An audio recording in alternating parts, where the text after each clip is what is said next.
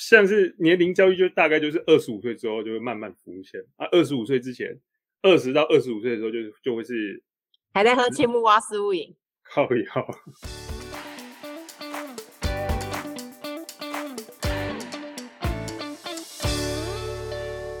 哟，大家欢迎回来二期家人，我们是三个心理系毕业的迷惘人类。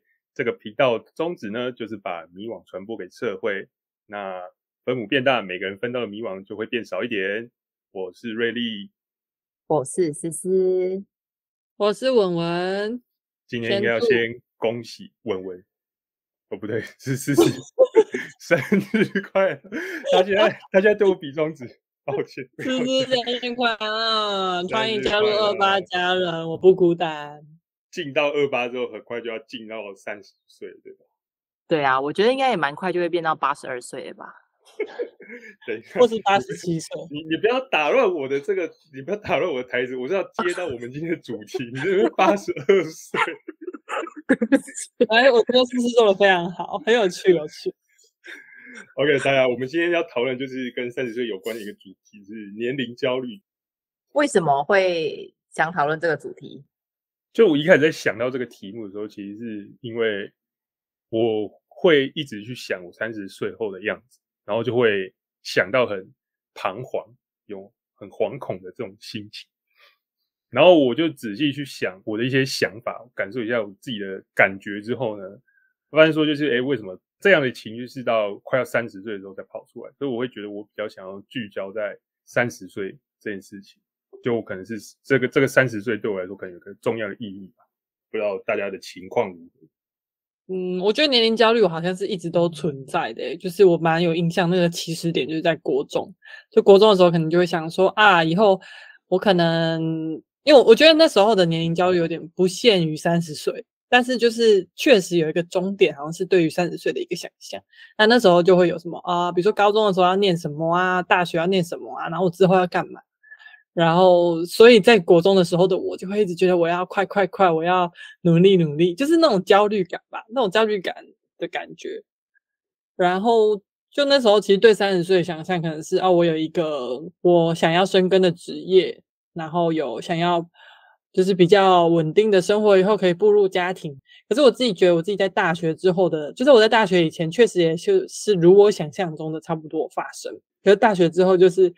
有一点，有点，有点，比如说人生是一个轨道，好了，我觉得那时候就有点出轨，没有啦，就偏离轨 道。等下你要讲清讲正确，你不能讲出轨，偏离轨道。然后现在也就是在离三十岁越来越近的时候，可是却可能跟我原本想象中的不太一样，而确实会有那种对于年龄的焦虑。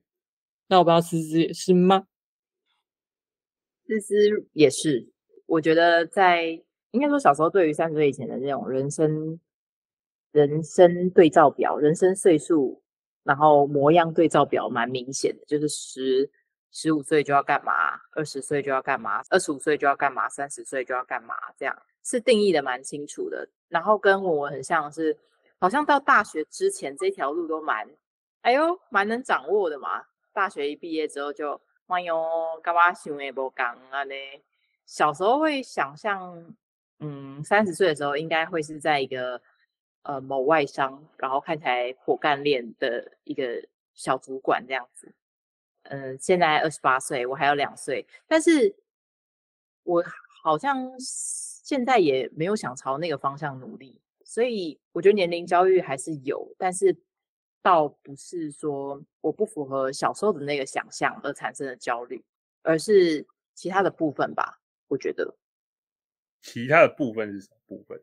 我我这样听起来，我觉得我们好像都对三十岁有一个想象。这个焦虑的部分是来自于我们对某个年纪会有一个特别的想象存在。只是你们两个可能比较早，就是你们两个可能从国中、高中求学阶段就开始，然后我是一直到大概前几年才有这样的想象。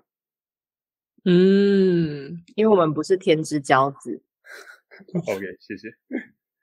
我好想要体验那种没有这种年龄焦虑的时候。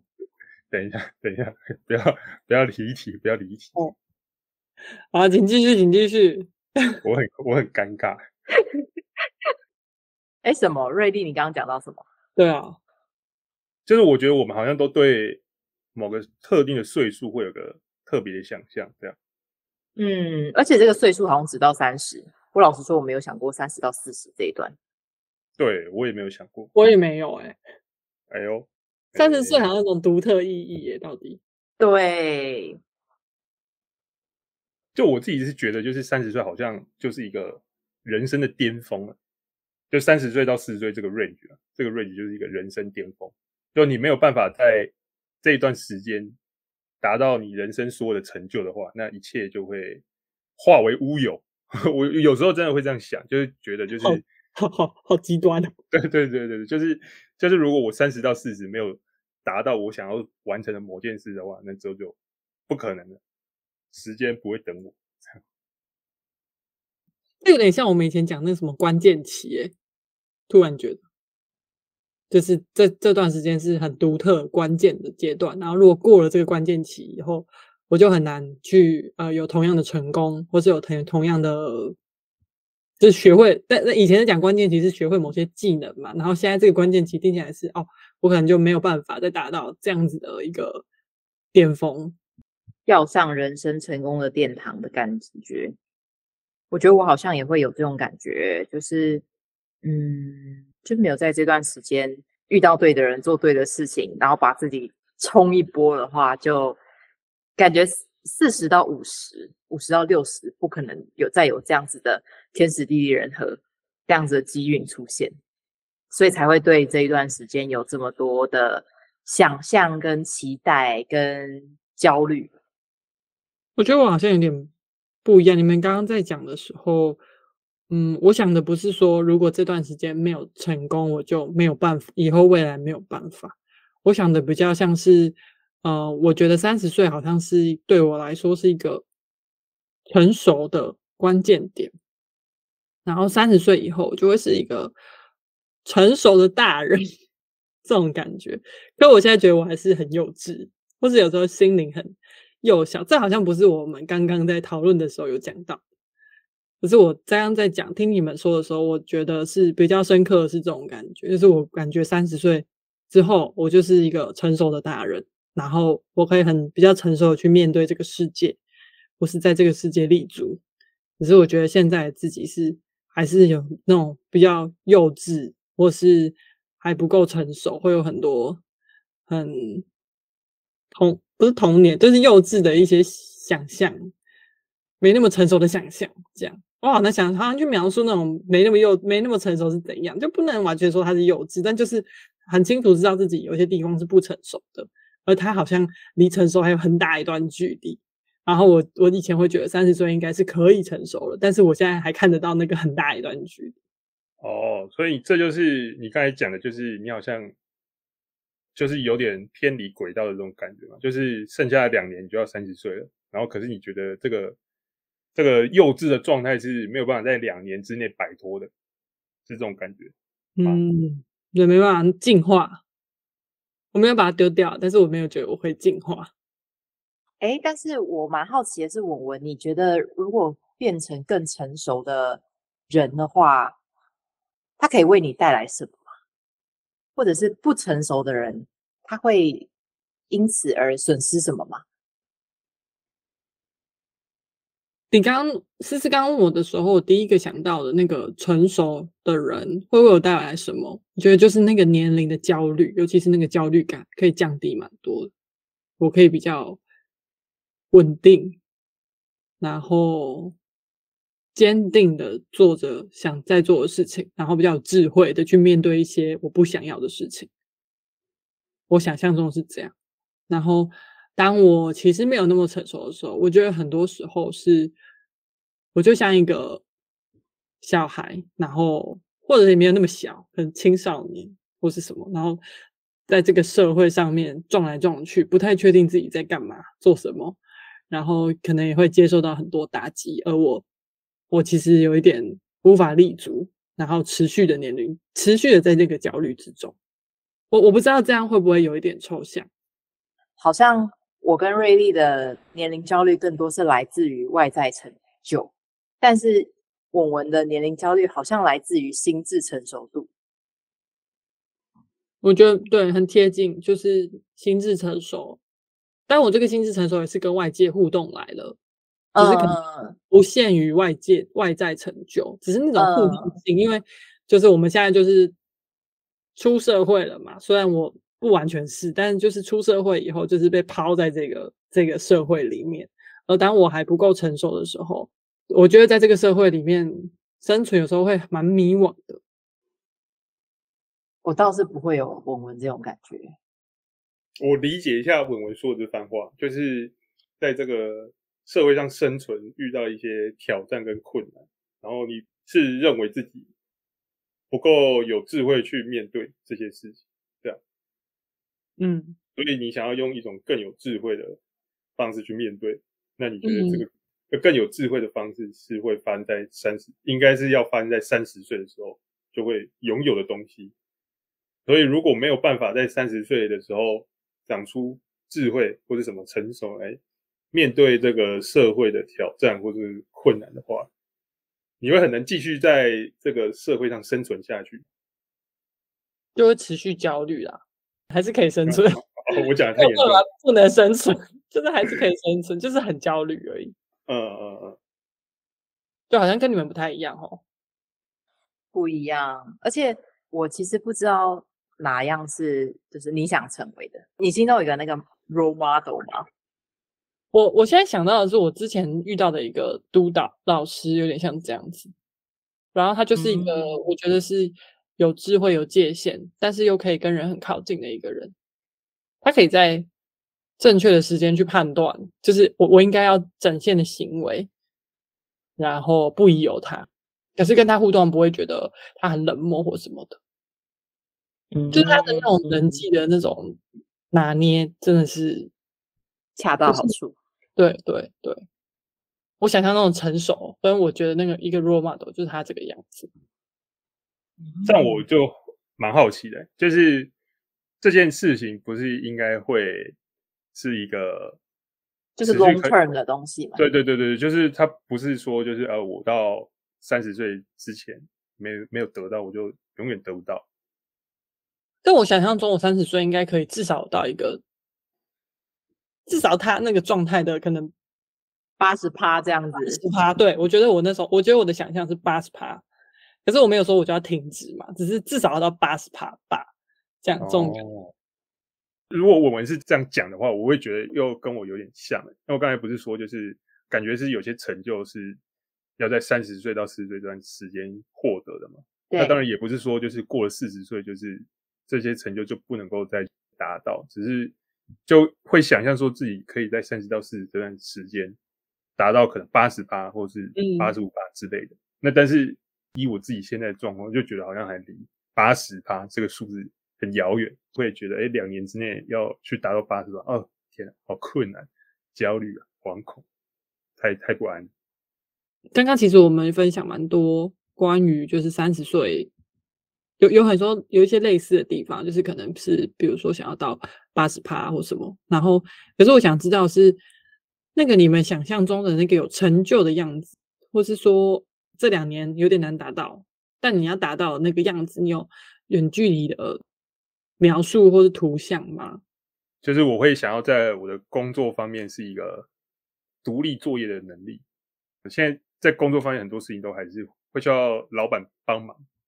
那工作方面是这样，然后存款就是希望也有一定的数字以上，那这部分大概只有 这就十趴吧。我现在就是蛮模糊的，我觉得如果我对于我现在有一个具体的目标的话，我反而其实没有这么有年龄焦虑，但就是因为我现在对于三十岁的想象其实还是模糊的，所以我就会觉得，嗯。就觉得这件事好像无关乎年龄，我就是焦虑。刚刚听你 前面有讲到，你本来想象可能自己是外商啊，或是很干练啊，然后你说那个模糊是因为跟这个东西其实已经已经离开了你的想象有关吗？就那时候就会想象自己穿那个西装外套嘛，然后蹬着高跟鞋这样啪啪啪啪啪，然后呢这样走进会议室。我觉得那个画面是很具体的，但现在我就是没有憧憬这样子的画面。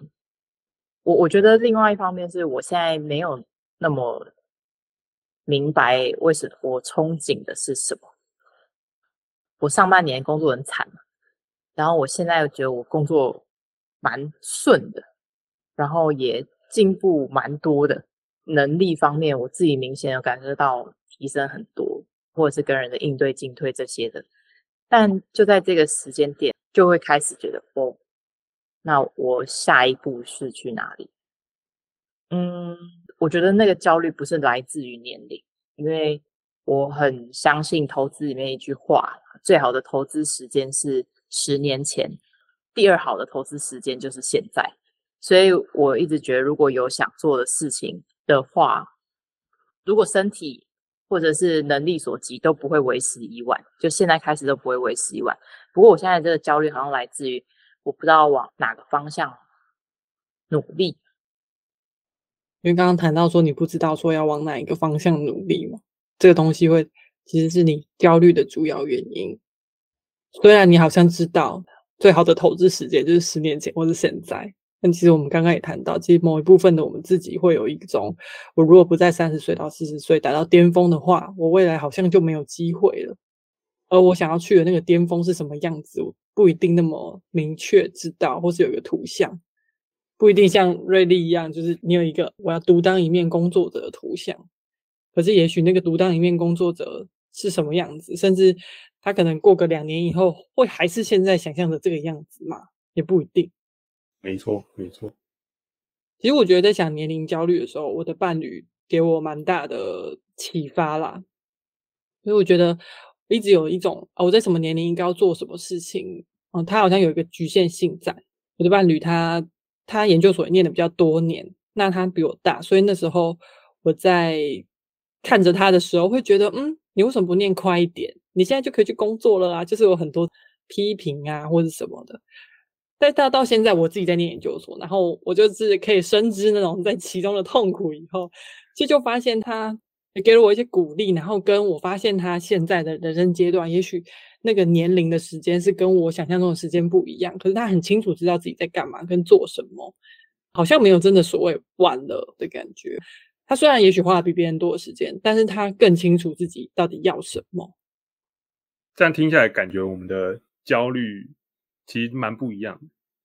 会想说，就是在聊之前，这集聊之前，我会觉得，哎，大家的年龄焦虑应该就是事业成就啊，外在的条件有没有达成啊，这之类，就是事实是他对未来的方向还不确定，然后文文是说他觉得自己想要达到一个成熟的心智状态，就是我就觉得大家的焦虑都蛮不一样，这点让我大开眼界。